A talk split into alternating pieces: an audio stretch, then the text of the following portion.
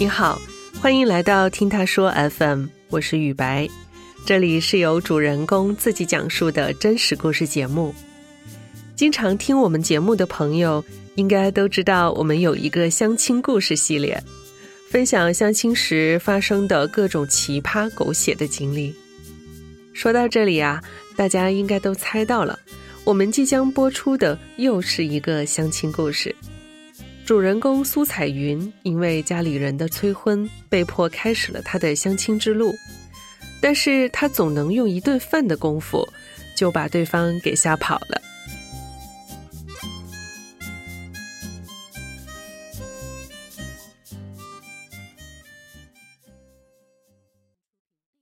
我叫苏彩云，今年三十一岁，主业是媒体，然后副业是电商，现在住在北京。我本科毕业以后，工作差不多稳定了，就被家长啊，主要是爸妈催。从二十八岁以后吧，大概基本上跟我就没有其他的话题了。不管说什么话题，他们都能绕到这个催婚的问题上。嗯，这两年一个是逐渐逼近三十岁吧，还有一个是工作也慢慢稳定了。我爸妈就觉得 可以开始考虑一下个人问题了，所以这两年催的频率会比较高一点。一个里程碑式的事件是我第一次被要求去相亲。二零一八年夏天，我当时还不到二十八岁，因为我完全不知道要 怎么表现，我就本色出演了一下。就是我爸的同事介绍的。首先，那个男生他条件是很好的，他当时是在海外。读博士，而且是这个行业最顶级的学校、顶级的专业毕业回来的湖南人，然后想在北京工作。他家庭条件也还挺好的。第一次相亲，我也没有经验，我比较紧张。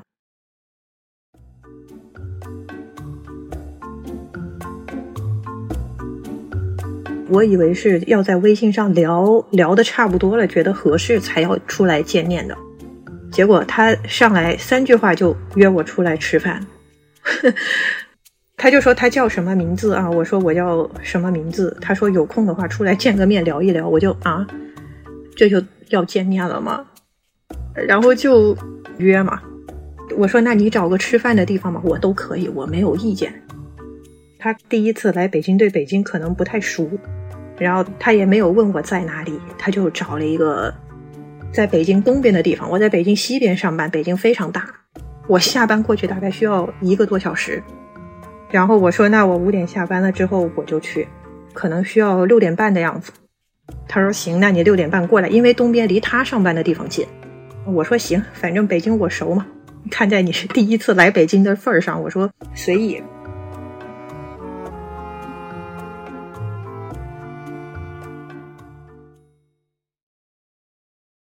我就觉得，一般你这样约，不是都应该约吃一个晚饭吗？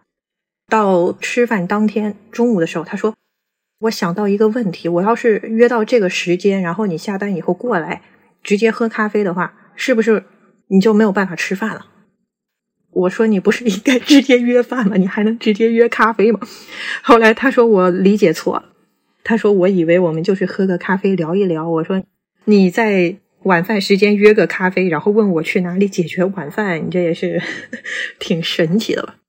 反正说说说，最后还是先约了一个地方吃饭。然后他约的那个地方是一个老北京的菜馆，做菜还挺讲究的。除了位置偏僻的一点，就我一个人穿过了一个非常荒芜的一个工地，然后好不容易找到了那个饭馆，然后吃，然后就聊。对，我是个文科生，就我从事的是比较严肃的新闻的工作。他是一个工科生，他聊他的工作，然后我也听不懂。他问我的工作，我说他也听不懂，然后非常尴尬的吃完了饭。他说：“那要不时间还早，再找一个地方喝咖啡吧，因为他本来就是想约我喝咖啡。”我说：“行，那就喝咖啡。”然后就坐到咖啡馆。我本身 有一点社恐，所以当时。整个咖啡馆就只有我们两个人。咖啡馆那个桌子不是像饭桌那样的就是它是那种圆桌沙发那种。我们俩就被迫挨得非常近哇 我就有一种强烈的被压迫的感觉。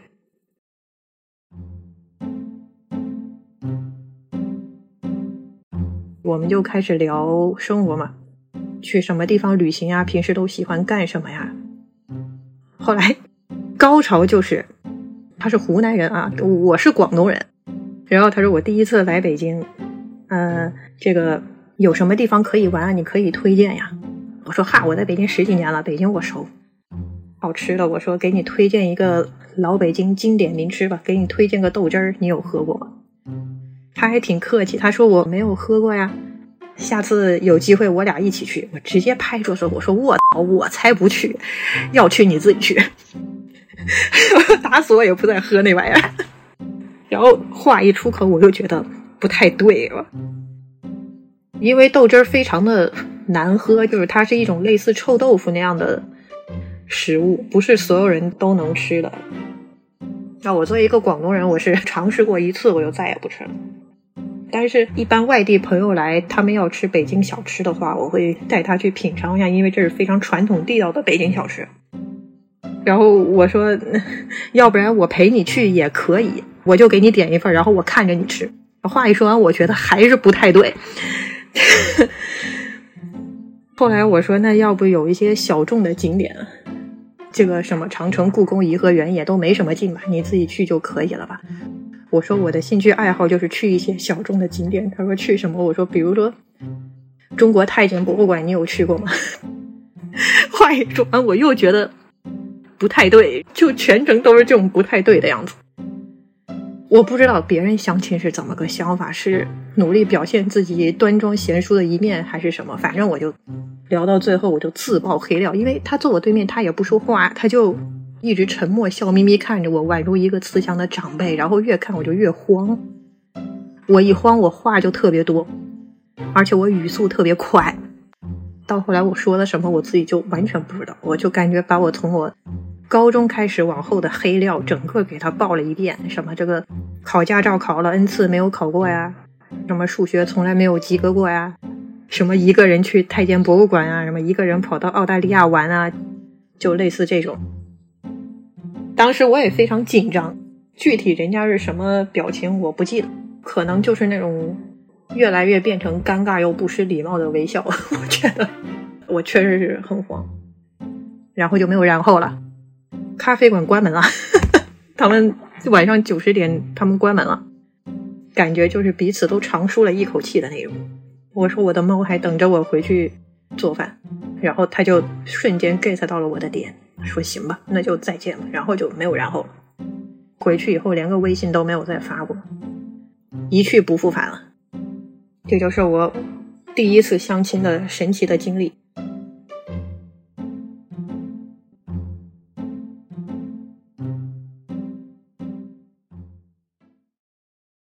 我相亲回来，我爸问我你这个聊的怎么样啊什么的，我就说那人家也没有看上我。我爸非常了解我，我爸就说那肯定是你又表现的非常的奇怪。我说我表现的也没有很奇怪，我就是跟他分享了一下我的兴趣爱好，那聊不到一起去也不能怪我。他就说你你要收敛一点。该装傻的时候要装一下了，要不然这个男生都不会看上你的这种。我就说，我就是要做我自己啊。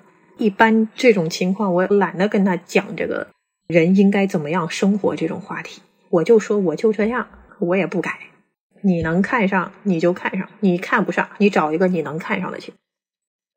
还有一次相亲比较神奇的是，二零二零年的春天，那个人他是。我爸的同事，跟我爸是隔壁办公室那种，我爸就觉得这个小伙不错，干活还挺靠谱的，家里头条件也还挺好的，然后就觉得我要去见一下。就到后来，我的家长们已经是病急乱投医那种，抓到一个就是一个，然后就非要我去跟他见一面。那个人他开车来的，然后当时是新冠疫情期间，商场里面平时是十点钟关门。因为疫情，他就提前关门。我们两个吃完饭出来的时候，就发现整个商场都没有人了，所有的电梯都停了。他的车停在地下车库，然后他忘了他把车停在哪里了。因为那个是北京一个比较高级的商场，停车费很贵，他又不太好把车停在那一个晚上，第二天再来拿。然后我看见他请我吃了一顿饭的这个份儿上，我也不好直接把他撂那儿一个人找车，我就一直陪着他找。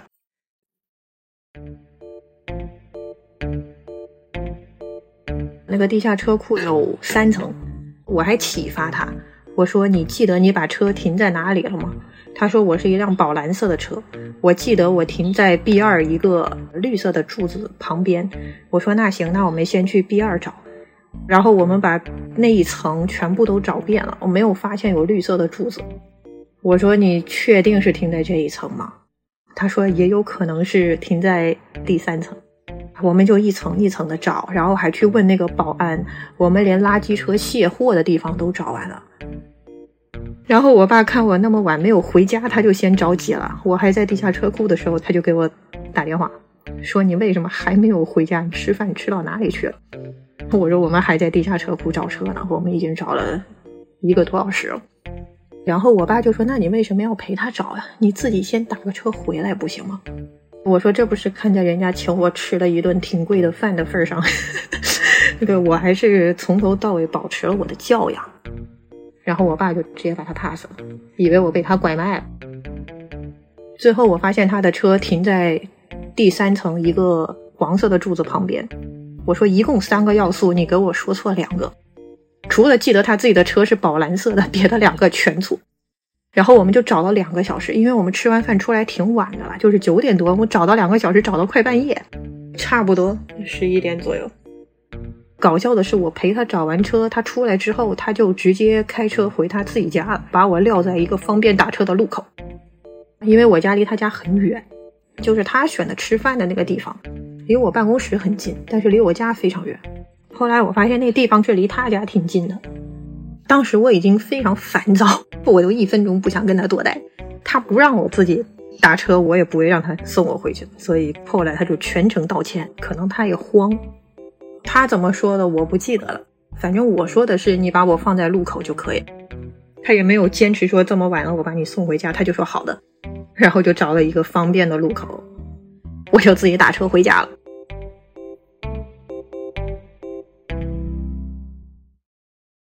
后来反正我是没有联系了，但是朋友圈也没有删。后来好像是去年吧，我看到朋友圈好像他找着一女朋友。反正他爱找谁找谁了，反正跟我没什么关系。相亲这个事情吧，你要单从我个人来讲，我是非常抵触这种行为。但是呢，一般都是我爸的同事啊什么的这样去介绍嘛。特别是如果像我父亲的领导，他给你推荐相亲，你是不太好拒绝。那你就不好拒绝你的家人朋友，就拒绝相亲对象吧。我有一万种方法把他们吓跑。我相了可能有七八次亲，反正一般跟我吃过一顿饭的功夫就没有然后了。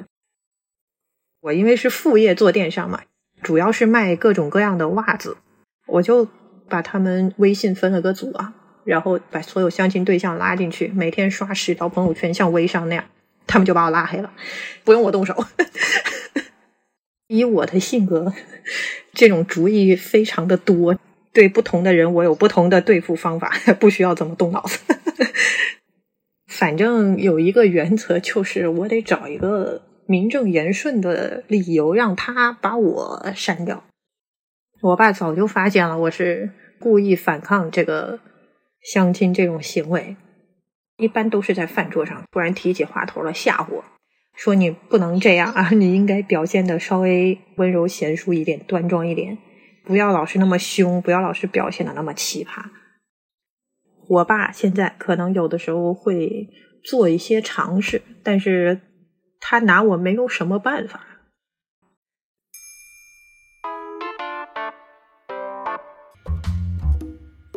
去年圣诞节的时候吧，他公司他是国企嘛，就国企不是有那种内部的相亲联谊活动吗？我爸就看上一个联谊活动，就非要我去。这个联谊活动呢，你去也不是不行，但是你这种相亲活动，你得组织的有一点水平，对不对？我一看那相亲活动让干嘛呢？那个相亲活动让我们每个人准备一个节目上台做才艺展示。哇，我一看这不是有病啊！我相亲我还要上台做才艺展示，然后底下还特别标注了说你才艺展示也不用很高级，你展示什么都行，比如说你拿方言读情书这种都可以。我爸就让我去，我说我没有才艺，我说我是一个社恐，我为什么要在一堆不认识的人中间当众展示我的才艺？我就是有我也不展示。我爸说那人家不是还写了一条吗？说可以用方言读情书。我说我不会方言。我爸说你就用粤语读个一二三四五很困难吗？我说我是智障。我说这个活动我是上去秀智商下线的，我就说不去，然后他就从去年吐槽到今年，就每次提起来都是让你去你不去，这个活动多好。我说我要去，我肯定是脑子瓦特，而且这个活动还要我交钱，我还得交一百多块钱入会费我才能去。我爸说我给你出钱你去吧，我说谁给我出钱，你倒贴钱我也不去。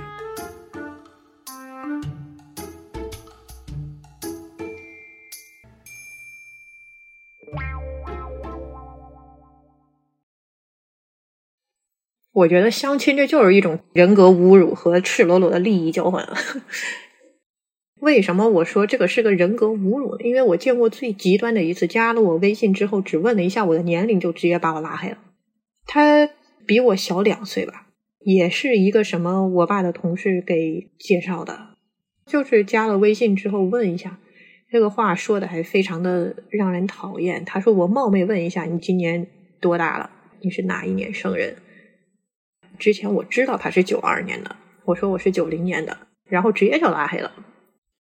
就是我去找工作，人家可能挑剔我的学历，挑剔我的专业能力，挑剔我的各种这个，我都不会觉得这样被侮辱。但是你挑到一个生活的伴侣上，他从你的家世挑到你的学历，然后挑到你的祖宗十八代，你就觉得这是一种非常深刻的人格侮辱。我觉得对对方也是，因为我也挑剔他。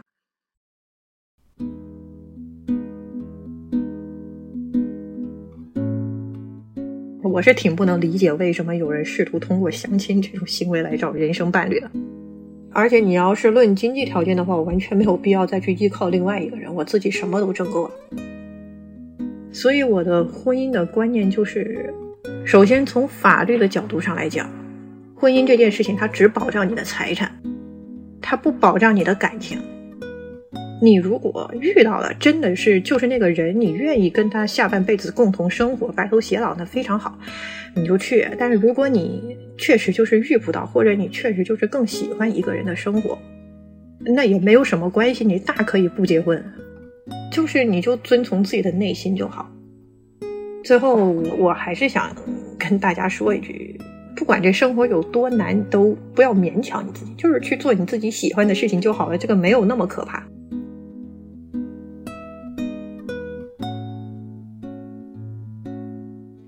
你是否有过相亲经历呢？你的相亲故事又是怎么样的？欢迎在评论区跟我们分享。你现在正在收听的是真人故事节目《听他说 FM》，我是主播雨白。近日我们开通了听友群，您可以添加微信号 t t s f m 二零二零，也就是听他说 FM 的拼音缩写 t t s f m，后面加数字二零二零。制作人就会将你拉进我们的群聊。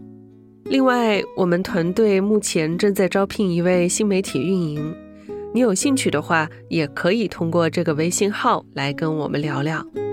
如果你想分享你的故事，或是倾诉你的困惑，请跟我们联系。愿你的每个心声都有人倾听，每个故事都有回音。